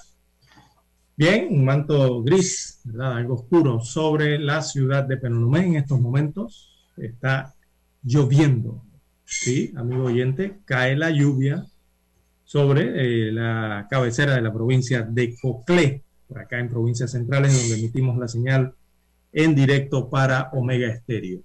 Eh, bueno, esas situaciones se están presentando, entonces en, las últimas horas, últimos días, el clima para eh, Colón, Coclé, Panamá Oeste, Darién, eh, Bocas del Toro, Veraguas, lluvias inesperadas para estos días. Y bueno, el aguacero de mayo está cayendo en marzo. Ayer todo el día llovió aquí en la provincia de Coclé. Y cuando le digo todo el día fue mañana en la tarde y en la noche. Y ahora eh, nuevamente inicia. Estas lluvias eh, aisladas, eh, bueno, que no son tan aisladas porque demoran 10, 15, 20 minutos sobre el territorio penonomeño. Bien, las 6, perdón, sí, las 6.52, 6.52 minutos de la mañana en todo el territorio nacional. veamos de relieve algo del tema internacional, amigos oyentes, a esta hora de la mañana. Eh, bueno, eh, la noticia de más impacto a nivel internacional eh, ha sido prácticamente para el cono acá americano, ha sido la decisión que ha tomado el gobierno de los Estados Unidos de América respecto a que concederá en lo que se denomina como estatus de protección temporal. Esa es una especie de amparo migratorio, ¿verdad? Que eh, ayer, el día de ayer, entonces el gobierno del presidente Joe Biden anunció, anunciaba que 320 eh, mil, es la cifra, 320 mil venezolanos en Estados Unidos de América, entonces podrán acceder a ese amparo migratorio denominado estatus de protección temporal, que es una medida que entra en rigor oficialmente, acaba de entrar en rigor el día de hoy martes, eh, es una medida que tendrá una vigencia de 18 meses, aunque podría prorrogarse, y eh, de la que solo, esto hay que aclararlo, de la que solo podrán beneficiarse aquellos venezolanos que ya están en el territorio de los Estados Unidos de América a la fecha del día de ayer, ¿verdad? O sea, al 8 de marzo. Han hecho mucho énfasis en esa fecha, 8 de marzo, o sea, el lunes 8 de marzo. Todos los venezolanos que estaban en los Estados Unidos de América hasta el día de ayer podían acceder a este beneficio o podrán en el futuro acceder a este beneficio de ese amparo migratorio, de ese estatus de protección eh, temporal. Ya a partir del día de hoy, eh, evidentemente, ¿no? Cuando se registren a través de las diferentes entradas migratorias, sean por los puertos, los aeropuertos, los visados, eh, allí se darán cuenta, ¿no? Quiénes estaban y quiénes no en el territorio para poder obtener este beneficio. Eh, esto les permitirá a los venezolanos en los Estados Unidos de América poder trabajar, también les permitirá poder residir legalmente en ese país eh, en un paso que el líder opositor Juan Guaidó reconoció la, dignidad, la dignidad de sus compatriotas en este caso. Eh, el anuncio fue hecho ayer eh, en, una llamada con periodistas en, la que se detallaron entonces las medidas que tendrían esta vigencia de 18 meses podría ser prorrogable y que solo, repito, solo podrán beneficiarse aquellos venezolanos que ya estén en los Estados Unidos de América al día 8 de marzo del 2021, o sea, hasta el día de ayer lunes, todos los que estaban allá. Eh, hoy entra la medida en rigor, básicamente entra en, vigor la medida hoy, eh, cuando se publique en el Federal Register. Eh, ese es el boletín, es como la Gaceta Oficial, el boletín oficial entonces del gobierno de los Estados Unidos. Ahí se difunden las leyes, ahí van a, aparecen las disposiciones y los avisos públicos del gobierno norteamericano. Así que a partir de su publicación, los venezolanos interesados tendrán 180 días para acogerse a este programa. Eh, otro, otro de los, eh, digamos, de los requisitos para beneficiarse será demostrar que no tienen antecedentes penales y deberán pagar una tasa que suma 545 dólares americanos al servicio de eh, ciudadanía e inmigración. Eh, esto es para gestionar las solicitudes. También en este tema, amigos oyentes, eh, uno de los primeros en reaccionar también fue el representante diplomático de Juan Guaidó, él es Carlos Vecchio. Él dijo a la, a la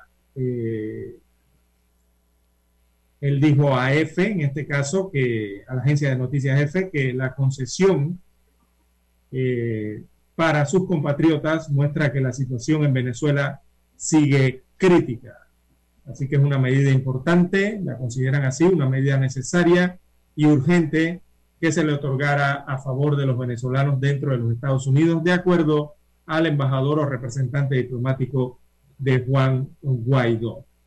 Bien, eh, eh, es una de las medidas más importantes entonces que se toma luego de, eh, con el tema de la inmigración hacia Venezuela, luego de la asunción del presidente norteamericano. En, otros, en otras internacionales rápidas, es que otra de importancia es que Rusia logró firmar un acuerdo con una farmacéutica italiana que está en Italia para producir la vacuna Sputnik B la van a producir en Italia, se habla de unos 10 millones de dosis a partir del segundo semestre de este año y sería la farmacéutica ítalo-suiza Adien Pharma Biotech que producirá entonces estas dosis en territorio italiano para eh, Rusia a través de la vacuna Sputnik. Eh, y bueno, este llama la atención porque es el primer acuerdo para la producción de la vacuna rusa en un país, en un país de la comunidad europea. Y es el primero de este tipo en Europa. Recordemos que en eh, la comunidad europea ha sido muy cerrada en cuanto al tema de las vacunas y las políticas que vienen aplicando los, diferentes, los 27 miembros de esa comunidad respecto a la pandemia y los fármacos eh, que se adquieren entonces para la distribución a los diferentes países. Así que por eso llama la atención entonces este acuerdo que hace Rusia para que se produzca su vacuna, la Sputnik B, en Italia. Van a producir esa vacuna. También, amigos oyentes, eh, otras informaciones de relieve, eh, también acá en el cono sudamericano, tenemos que ya Perú acaba de iniciar eh, su vacunación contra la COVID-19 a adultos mayores, a los policías y al personal militar. Y bueno, eh, también los manifestantes allí en Paraguay insisten en pedir la renuncia del presidente. Y allí cerquita en Argentina, antes de ir a Washington, eh, el gobierno de Argentina entonces cambia ministros en un ambiente de fuertes críticas a la justicia argentina. Amigos oyentes, ya tenemos la señal en directo desde Washington, Estados Unidos de América, para escuchar la voz de los Estados Unidos de América. Esta es Omega Stereo.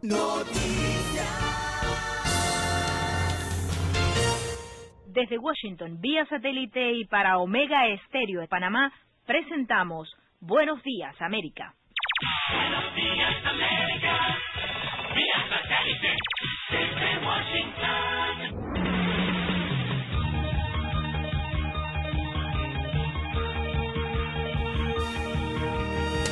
Desde Washington les informa Henry Llanos.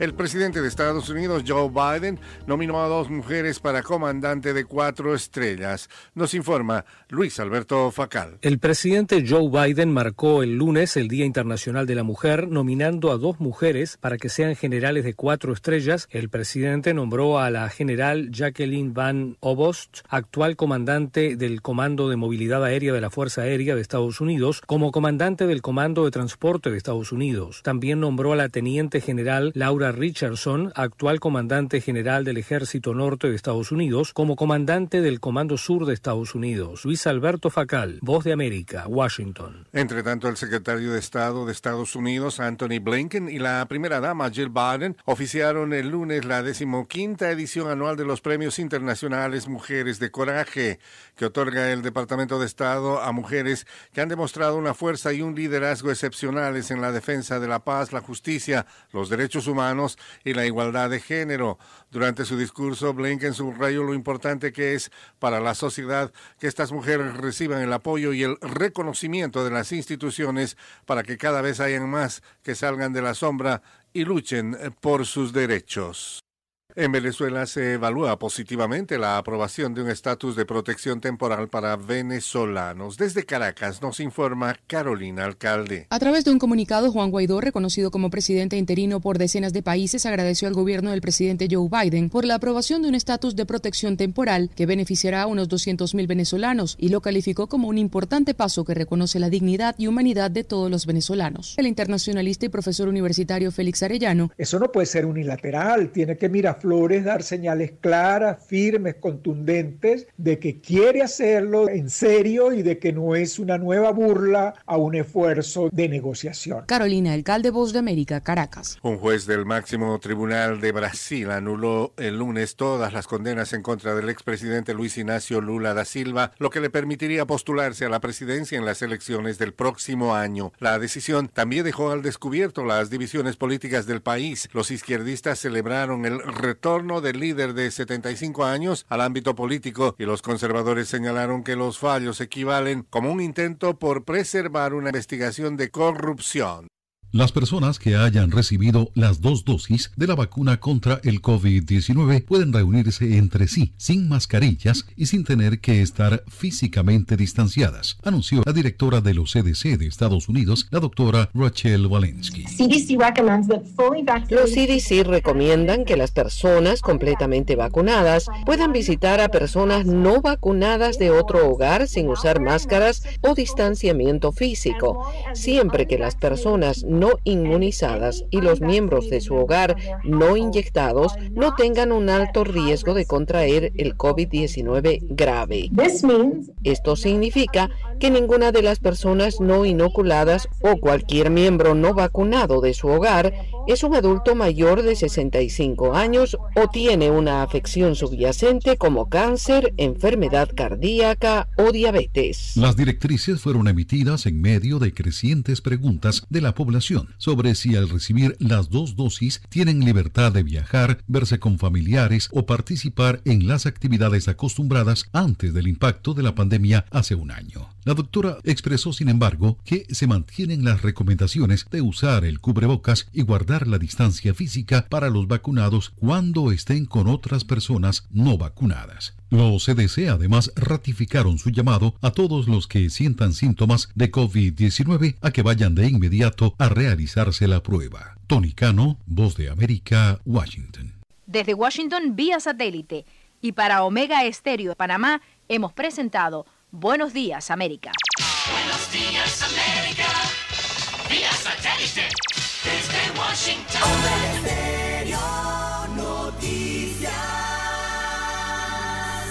En 1981 apostamos a la calidad del sonido FM estéreo y ganamos la apuesta.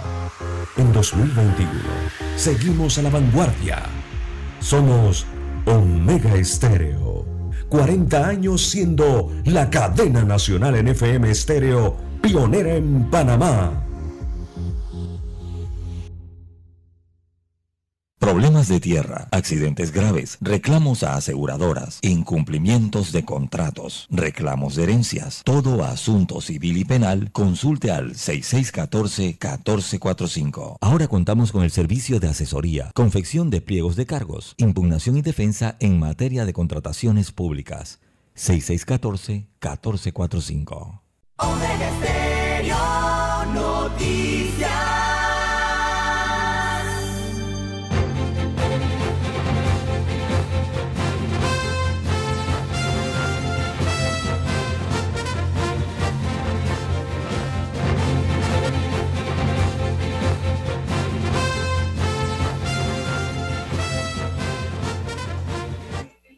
Bien, amigos oyentes, las 7.6, 7.6 minutos de la mañana en todo el territorio nacional.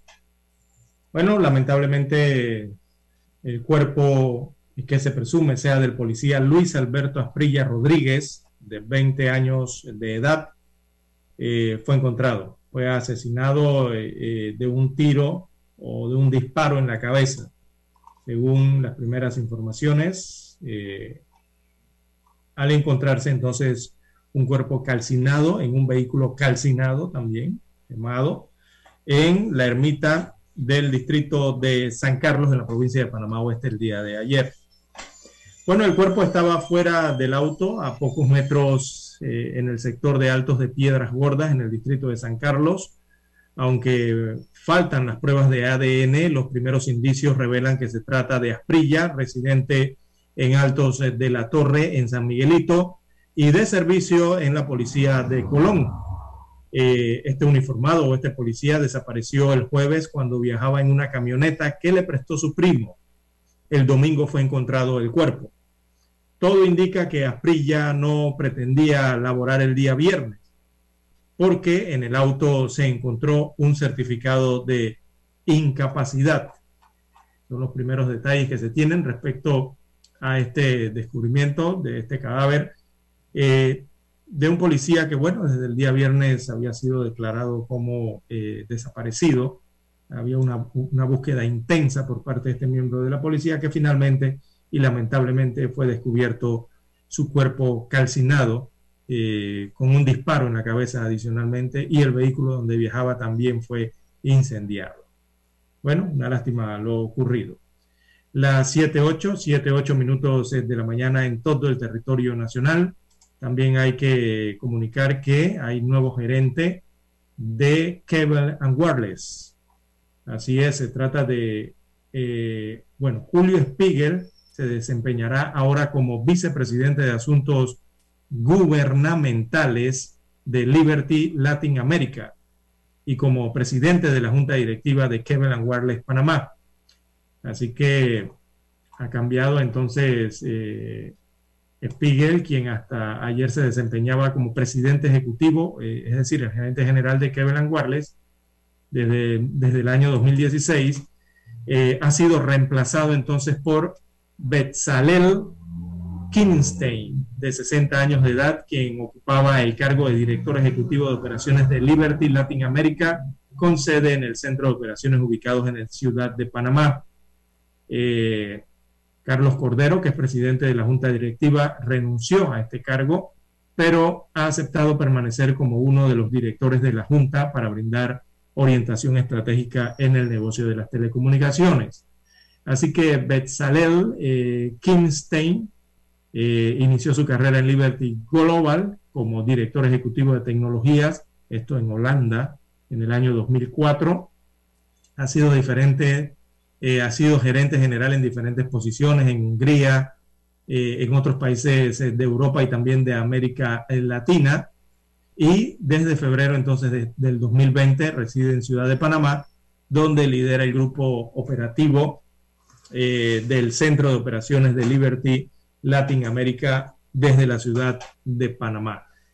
Así que ha sido nombrado como nuevo director como nuevo presidente ejecutivo y gerente general de Cable Wireless eh, Panamá. Así que hay un cambio en la empresa de telecomunicaciones. Bien, las 7.10, 7.10 minutos de la mañana eh, en la República de Panamá. También eh, se informa el día de hoy que, que eh, en la Asamblea Nacional se ha presentado un proyecto de ley que tiene que ver con el tema de esterilización.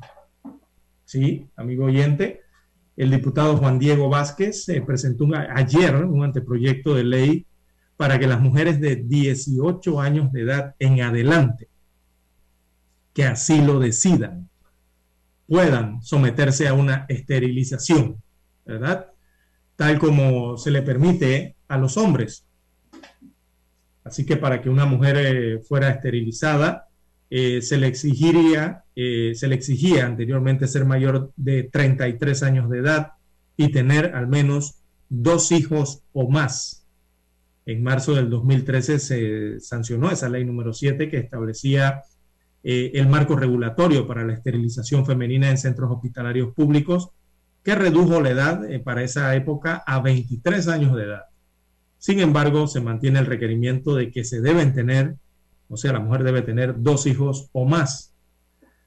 Bueno, en este proyecto de ley que ha sido presentado el día de ayer en la Asamblea Nacional, eh, su proponente, que es Juan Diego Vázquez, diputado del circuito 86 de San Miguelito, eh, él dice que solamente se está pidiendo hacer lo que la constitución ya establece, que es equiparar las condiciones sin discriminación para los hombres y para las mujeres. Así que este diputado eh, también presentó otro proyecto de ley anoche para exonerar el ITBMS eh, a los artículos de higiene menstrual, como las toallas sanitarias para las féminas.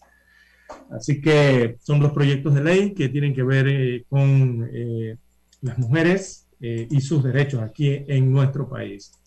Esto tiene que ver con el tema de la salpingectomía también, ¿no? que se desarrolla en los hospitales públicos. se han dado una serie de avances en este sentido en los hospitales públicos, algunos programas que se han desarrollado en los últimos años y eh, los cuales, eh, amigos oyentes, la verdad es que las damas, eh, muchas están esperando este tipo de operaciones, pero no se desarrollan proyectos o programas o planes pilotos para llevar adelante en, en números este tipo de cirugías. hay que ver entonces cómo se desarrolla este proyecto de ley, cómo le va a ir en la Asamblea Nacional para el tema de la de que las mujeres puedan someterse a la esterilización, pero establecen que a partir de los 18 años de edad, quien así lo decida, no hay ningún tipo de obligación eh, hacia las mujeres, quien así decida someterse a esto, si es aprobada esta iniciativa legislativa, entonces se permitiría hacerlo tal cual está permitido a los hombres, el mismo derecho, ¿no? Bien, las, eh, las 7.13, 7.13 minutos de la mañana en todo el territorio nacional. La pausa y retornamos. Omega Estéreo Noticias. Omega Estéreo presenta el reportaje internacional vía satélite desde Washington. Un grupo de 17 demócratas de la Cámara de Representantes de Estados Unidos presentó una legislación que otorgaría 6 mil millones de dólares al servicio postal para adquirir decenas de miles de vehículos eléctricos de reparto adicionales, el proyecto de ley patrocinado por el representante Jared Hoffman requeriría que al menos 75% de la nueva flota sean vehículos eléctricos o de cero emisiones. El mes pasado, el Servicio Postal dijo que está comprometido a que los vehículos eléctricos constituyan el 10% de su flota de próxima generación como parte de un plan para retirar sus vehículos de entrega que ya llevan 30 años de antigüedad pero que podría acelerar el proceso si recibiera miles de millones de dólares en ayuda del gobierno. El proyecto de ley también requeriría que no menos del 50% de las compras de vehículos medianos y pesados sean eléctricos o de cero emisiones hasta 2029 y que todos los vehículos nuevos del servicio postal tengan cero emisiones después de enero de 2040.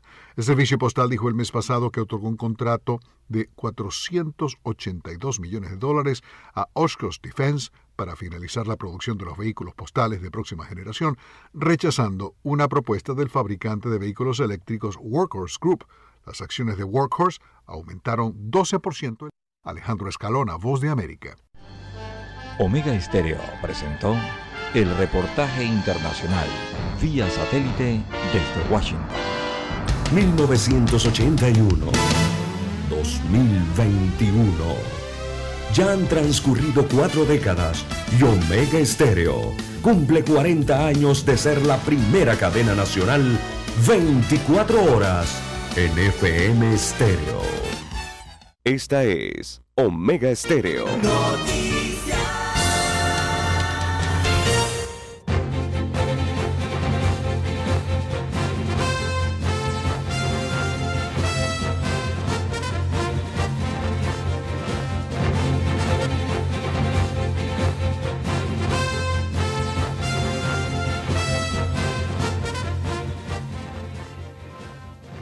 Bien, amigos oyentes, las 7.16, 7.16 minutos de la mañana en todo el territorio nacional. Bueno, con este tema de este proyecto de ley que fue presentado a la Asamblea Legislativa, que es el tema de la esterilización femenina, preguntan la esterilización para los hombres. Bueno, la vasectomía, ¿no? Eh, es lo que se aplica para eh, los caballeros. Y en este tema, bueno, hay muchos tabús, ¿verdad? Eh, en cuanto a la esterilización femenina, eh, eh, porque se denuncia, como bien lo ha puesto en su, en su argumentación el diputado, de que hay más trabas para las mujeres frente a los hombres para acceder a los temas de estas intervenciones ¿no? de esterilización.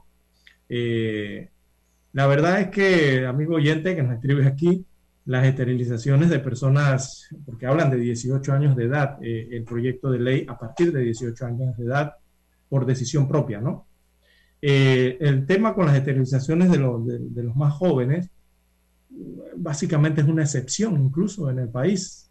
Usted se va a las cifras, a las estadísticas del MINSA y, va a encontrar una estadística muy, muy baja, muy baja en cuanto al tema de, de las mujeres y los hombres jóvenes que se esterilizan. Y esto tiene una razón. ¿Por qué? Porque hay otros métodos de anticoncepción, ¿verdad? Hay otros métodos anticonceptivos.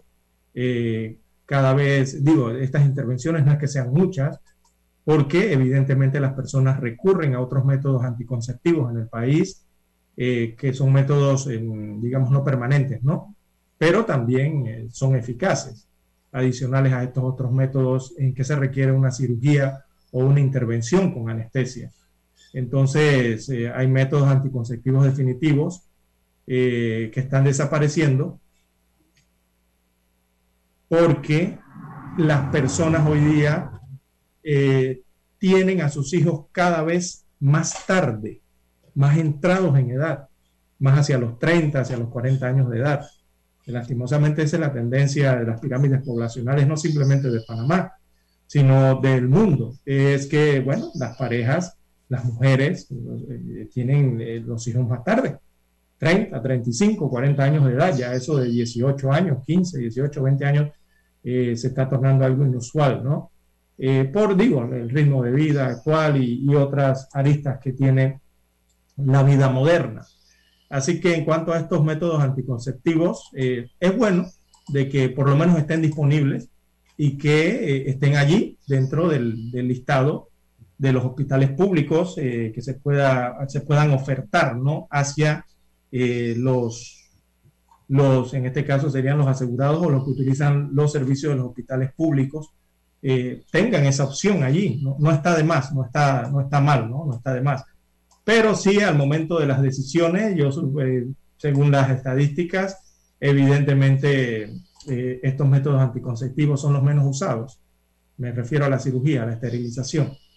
Eh, porque las mujeres tienen el, los hijos más tarde o deciden hacerse este tipo de cirugías más centradas en edad.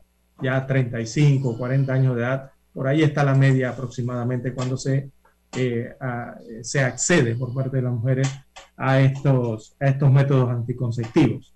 Eh, bueno, la verdad es que hay muchos métodos que aseguran eh, a la gran mayoría evitar el embarazo, ¿no?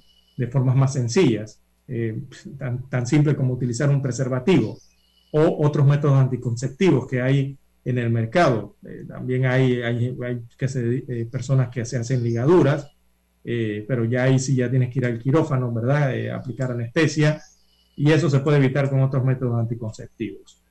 Así que, bueno, el proyecto de ley ha sido presentado ayer para este método definitivo eh, y hay que ver entonces cómo se desarrolla la discusión allí. Por supuesto que hay personas, grupos, sectores que están a favor de esto, hay otros que no están de acuerdo con esto. Evidentemente, todas esas opiniones se van a conocer en los siguientes días, eh, porque así como eh, señala el proyecto de ley, y veo aquí que dice que los hombres tienen eh, el derecho entonces a realizarse sus vasectomías a más temprana edad, se les permite y está la cirugía disponible en los hospitales públicos y privados. Entonces lo que se quiere con este proyecto de ley es bajar esa edad también para las mujeres, para hacerlo de forma igualatoria, o sea, que sea un derecho igual para ambos, a las mismas edades, eh, los mismos procedimientos y la misma forma de accesibilidad, ¿no? Eh, que por esa parte me parece eh, muy bien. muy poca gente se realiza vasectomía, amigo oyente, no, crea que es que las estadísticas dicen unos números altos, no, muy pocos, los números son bajos, tanto en, en el tema de los hombres, en la esterilización de los hombres, eh, incluso, usted se sorprendería, creo, la última vez que yo vi una estadística de esta, eh, eh, la estadística de las mujeres es menor, es más baja. se sorprendería usted. Vamos a buscarle las estadísticas en el MIS a ver si, si la, que se mantienen esos mismos niveles a los que vi hace algunos años atrás, tres años atrás creo que vi estos cuadros, para darle entonces el tema este de cómo se esterilizan, ¿no? si son, lo hacen más los hombres, lo hacen más las mujeres, el tema de estas ligaduras y de estos métodos definitivos, eh, que normalmente aquí en Panamá siempre se hacen a los mayores de 35 o 40 años de edad. Bien, las 7.22, 7.22 minutos eh, de la mañana en todo el territorio nacional. Nos hacen otra misma pregunta aquí por las redes, relacionada más o menos. Es que al final este va a ser un tema en que hay gente a favor y hay gente en contra. Lo mismo ocurre con el tema de la educación sexual en las escuelas de nuestro país, la educación sexual a los menores y adolescentes. Hay gente, hay personas que están a favor y otros que no están a favor, gremios que están a favor, gremios que no están a favor de esas, de esas políticas o que se analicen esos temas, ¿no? Por eso hablamos de tabú, ¿verdad? Así que lo importante es que yo considero que deben estar disponibles en, el listado, en las carpetillas eh, eh, públicas, ¿verdad? Eh, que estén allí disponibles este tipo de intervenciones. Y que la persona decida, al final, la mujer decide a qué edad se la realiza, si quiere tener hijos o no, y los hombres también en respecto a su esterilización, decide a qué momento o a qué edad la quiere realizar. Es una decisión muy personal, ¿no? Un derecho, hasta un derecho humano. bien, la decisión me refiero. Bien, las 7.23, 7.23 minutos de la mañana en todo el territorio nacional. También allí mismo en la Asamblea Nacional, eh, otro diputado habló en el Pleno Legislativo y eh, resonó esas declaraciones, eh, sobre todo a nivel de los gremios médicos, que inmediatamente rechazaron esas palabras de un, que virtió un diputado en el Pleno Legislativo. Fueron más bien unas aseveraciones que hizo el diputado del Partido Revolucionario Democrático de nombre Mariano López, este diputado, eh, quien asegura que los estudiantes de la eh, Facultad de Medicina de la Universidad de Panamá ya tienen asignados sus puestos al momento de realizar el examen de certificación. Bueno, eh, prácticamente el diputado López ha causado eh, indignación ¿no? por parte de, algunos eh, gremios, sectores, sobre todo de los eh, alumnos egresados de la Facultad de Medicina de la Universidad de Panamá, al escuchar esta, estas declaraciones. También el egresado Enrique Mendoza, que es residente, médico residente de psiquiatría, ¿no? De la Facultad de Medicina, aseguró que nunca ha recibido exámenes ni respuestas con antelación. Y así, un rosario de publicaciones en las redes sociales, ¿verdad? En sus cuentas personales de muchos médicos eh, ripostándole al diputado Mariano López respecto a sus declaraciones allá en el hemiciclo legislativo. Todos señalando lo mismo, que ese examen, que, a nadie le entregan el examen, ni le dan indicios de que viene en ese examen, ni, ni mucho menos le entregan supuestamente respuestas con antelación para pasar el examen.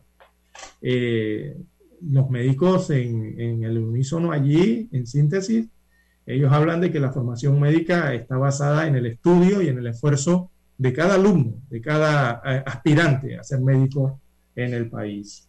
Eh, vemos por aquí en Twitter también otro médico de la Universidad Autónoma de Chiriquí, él es Cristian Aguilar, él es egresado de la Facultad de Medicina allá, eh, en la parte más occidental del país. También en su Twitter aseguraba que pudo pasar su examen a base de estudio y dedicación.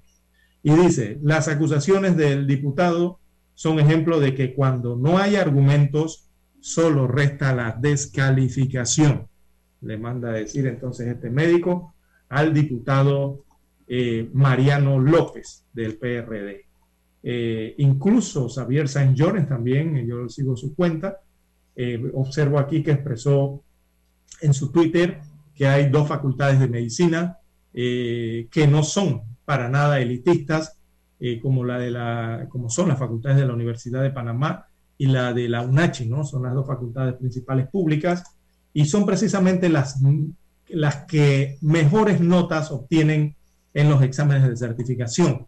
Defiende allí eh, la posición entonces el médico Xavier Sainz Llorens. Eh, ya para finalizar el noticiero, bueno, dice que aunque hay médicos brillantes egresados de facultades privadas y foráneas, su promedio de calificación es bastante inferior. Por eso se debe adecuar filtros de admisión y programas curriculares para la homogeneidad académica, señaló Saint Llorens. Bien, amigos oyentes, no tenemos tiempo para más.